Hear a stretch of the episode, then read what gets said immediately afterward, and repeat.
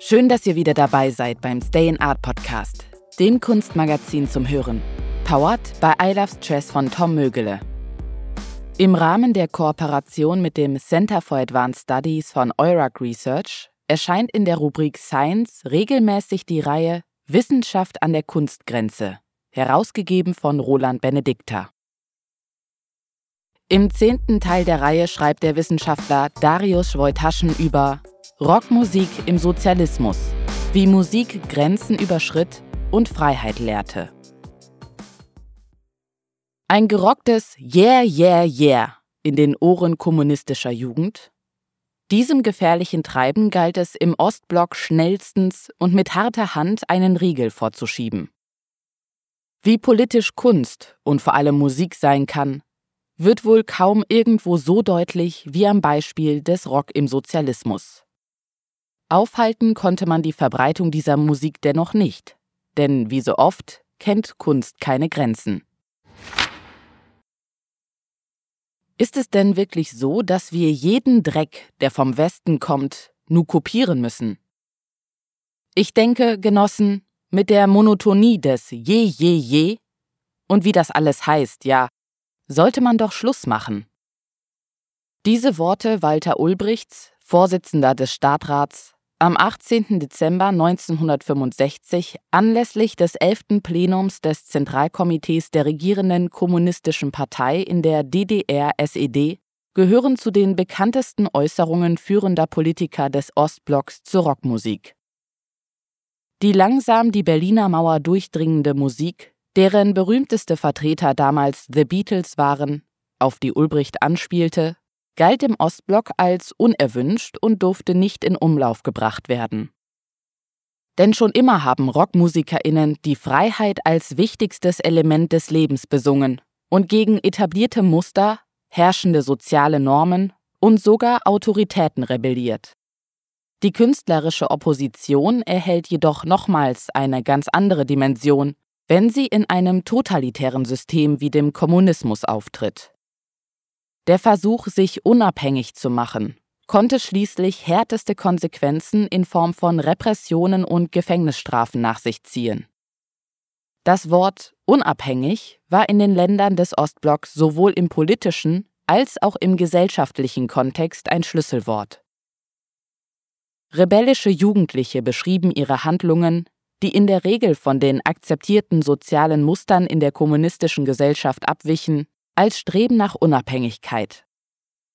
Jedes kleinste Streben nach Freiheit wurde sofort bekämpft. So kam es nicht von ungefähr, dass die Rockmusik in den Augen der politischen Führung als eine psychologische Waffe westlicher Klassenfeinde eingestuft wurde. Aber selbst dann ließen sich bestimmte Verhaltensweisen von Jugendlichen nicht von oben herab kontrollieren.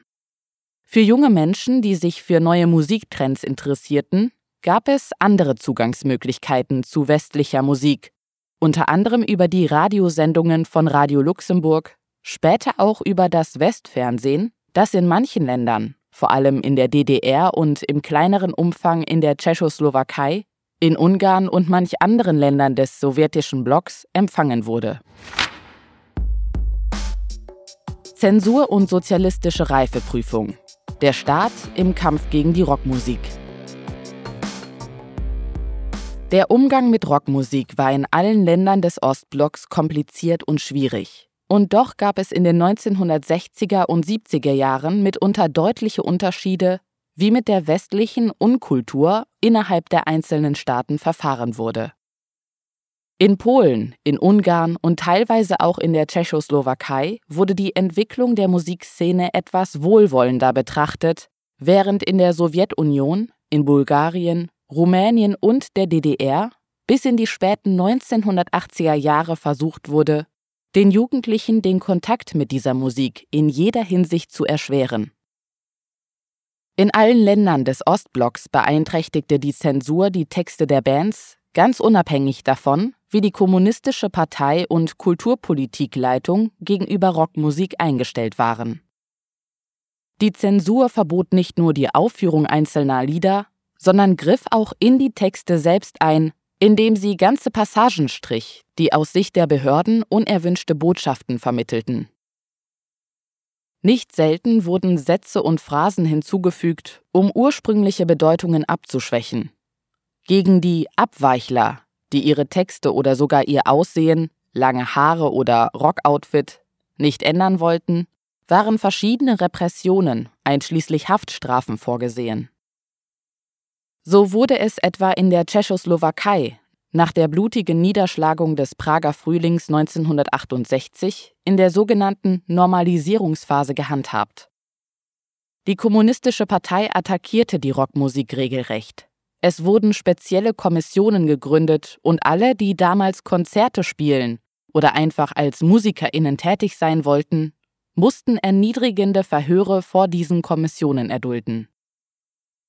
Um ihre sozialistische Reife zu beweisen, mussten die Musikerinnen außerdem spezielle Prüfungen ablegen, in denen sie ihre Kenntnisse der sozialistischen Grundlagen der Philosophie von Marx und Lenin nachweisen mussten. All diese Maßnahmen zwangen die Musikschaffenden praktisch in die Illegalität. Einfluss polnischer Bands auf die deutsche Jugend. Vorreiter der Rockmusik in der Region waren Ungarn, Polen, und in der Zeit des Prager Frühlings die Tschechoslowakei. Die wahrscheinlich bekannteste Band aus den sozialistischen Ländern, die auch im Westen unbestrittenen Erfolg hatte, war die ungarische Gruppe Omega, die mehr als ein Dutzend englischsprachige LPs vorweisen kann. Ihre größten Erfolge feierte die Band auf Tourneen unter anderem auch mit The Scorpions. Die Proteste von Politikern aus anderen Ostblockländern gegen die Musiker führten jedoch zu einem Verbot der öffentlichen Bekanntgabe der westlichen Erfolge von Omega. Neben Omega war auch die Band Locomotive GT sehr beliebt. Auch in Polen waren mehrere Bands dem internationalen Erfolg sehr nahe und brachten sogar Platten im Westen heraus. Dazu gehörten SBB, Czesław Niemen, Manam, Breakout und Lady Pank. Unter den tschechoslowakischen Bands erhielt The Plastic People of the Universe die größte internationale Anerkennung. Es ist nicht verwunderlich, dass junge Menschen anderer Länder des Ostblocks den Rhythmen aus Ungarn und Polen zuhörten.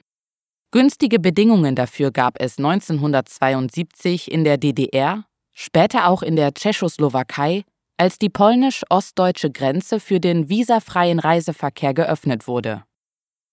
Damals begann der bedeutende Einfluss polnischer Rockmusik auf die ostdeutsche Jugend. Sie hatte in Polen die Möglichkeit, nicht nur die neuesten Musiktrends, die von einigen polnischen Radiosendern gesendet wurden, sondern vor allem die Musik von polnischen Jugendbands kennenzulernen. Im Fernsehen, im Radio oder auf Konzerten. Der unmittelbare Kontakt mit der Rockmusik, die in der Volksrepublik Polen fast offen und allgemein gespielt wurde, beeinflusste die Führung der DDR in Bezug auf die Haltung ihres eigenen Staates.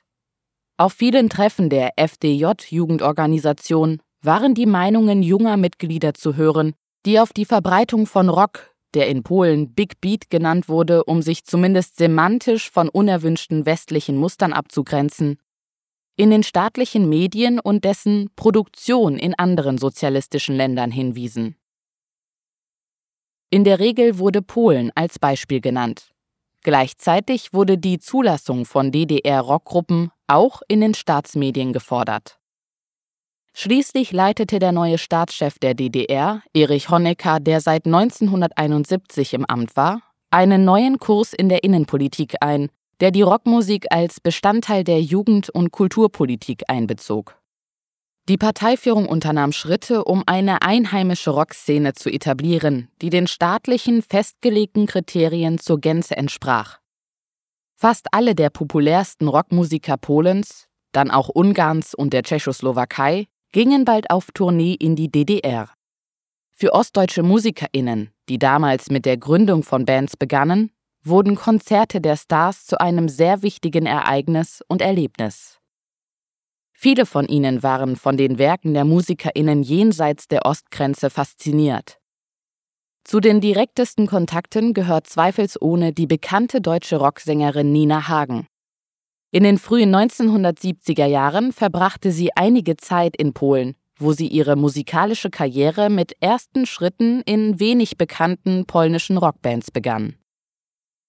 Dank der in Polen gesammelten Erfahrung war sie nach ihrer Rückkehr in mehreren ostdeutschen Bands aktiv. Dort wurde ihr Talent entdeckt. Ihre Karriere begann in der DDR. Dann wurde sie in Westdeutschland und schließlich der ganzen Welt bekannt. Das Rock-Event des Ostblocks. Sehnsuchtsort Jarotschin. Die 1980er Jahre brachten eine neue Waffe im Kampf gegen das sozialistische System hervor, den Punkrock. Überall im kommunistischen Block entstanden unabhängige Musikbands im Untergrund, die sich gegen die sozialistische Ordnung auflehnten. Ihre Ideologie, Anarchismus, No Future und ihr äußeres Erscheinungsbild, charakteristische Frisuren, Irokesen und die Kleidung wurden von den Behörden nicht akzeptiert und führten zu zahlreichen Repressionen. Eine der wenigen Ausnahmen war das größte Rockfestival der Ostblockländer, welches im polnischen Jarocin stattfand. Die Behörden duldeten die Auftritte von Punkrock-Bands während der Solidarność-Freiheitsbewegung und des 1981 bis 1983 verhängten Kriegsrechts und betrachteten das Festival als eine Art Sicherheitsventil für die rebellische junge Generation. Die in den Archiven des Sicherheitsdienstes gesammelten Materialien sind heute eine sehr interessante Quelle, aus der wertvolle Informationen über die Funktionsweise der alternativen Musikszene gewonnen werden können. Aus ostdeutschen Stasi-Berichten geht hervor, dass die ersten Kontakte junger Ostdeutscher mit der Punkrock-Musik in Polen stattfanden und zwar während Touristenreisen und Ferienlagern. Auch Aussagen von Punk-Fans, die ihre Bewunderung für das Jarocin-Festival zum Ausdruck brachten, wurden hervorgehoben. In den 1980er Jahren war die Teilnahme an dieser Veranstaltung für viele junge Bürgerinnen der DDR ein Traum.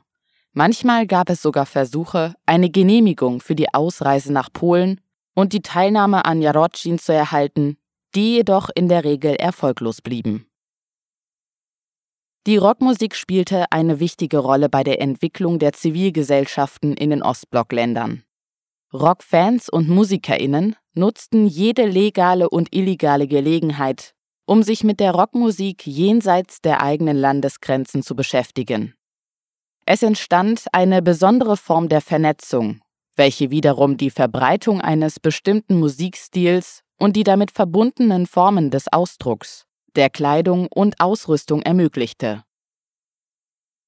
Viele junge Deutsche kamen bei Auslandsaufenthalten oder auf Konzerten von Bands aus Nachbarländern der DDR erstmals in direkten Kontakt mit Rockmusik, während sich auch viele Musikerinnen vom Repertoire der Stars aus dem Ostblock inspirieren ließen. Schließlich versuchten die eher orthodoxen kommunistischen Führer, die in Polen und Ungarn angewandte Musikpolitik auch für andere Länder zu importieren und umzusetzen. Auf diese Weise entstand eine für diese Region Europas charakteristische Rockgemeinschaft, die sich durch einen etwas anderen Musikgeschmack und einen spezifischen Rockstil auszeichnete, der nicht nur westliche Muster kopierte, sondern auch seinen eigenen kreierte. In manchen Fällen überlebte die Gemeinschaft sogar den Zusammenbruch des kommunistischen Systems. Das großformatige Kunstmagazin Stay in Art ist im Handel erhältlich oder unter www.stayinart.com bestellbar. Wenn ihr es regelmäßig hören möchtet, abonniert unseren Podcast, der mit freundlicher Unterstützung von I Love Stress von Tom Mögele kostenlos zur Verfügung gestellt werden kann. Ich danke euch fürs Zuhören und freue mich schon auf das nächste Mal, wenn es wieder um Wissenschaft an der Kunstgrenze geht. Das war der Stay in Art Podcast, das Kunstmagazin zum Hören, der mit freundlicher Unterstützung von I Love Stress von Tom Mögele kostenlos zur Verfügung gestellt werden kann.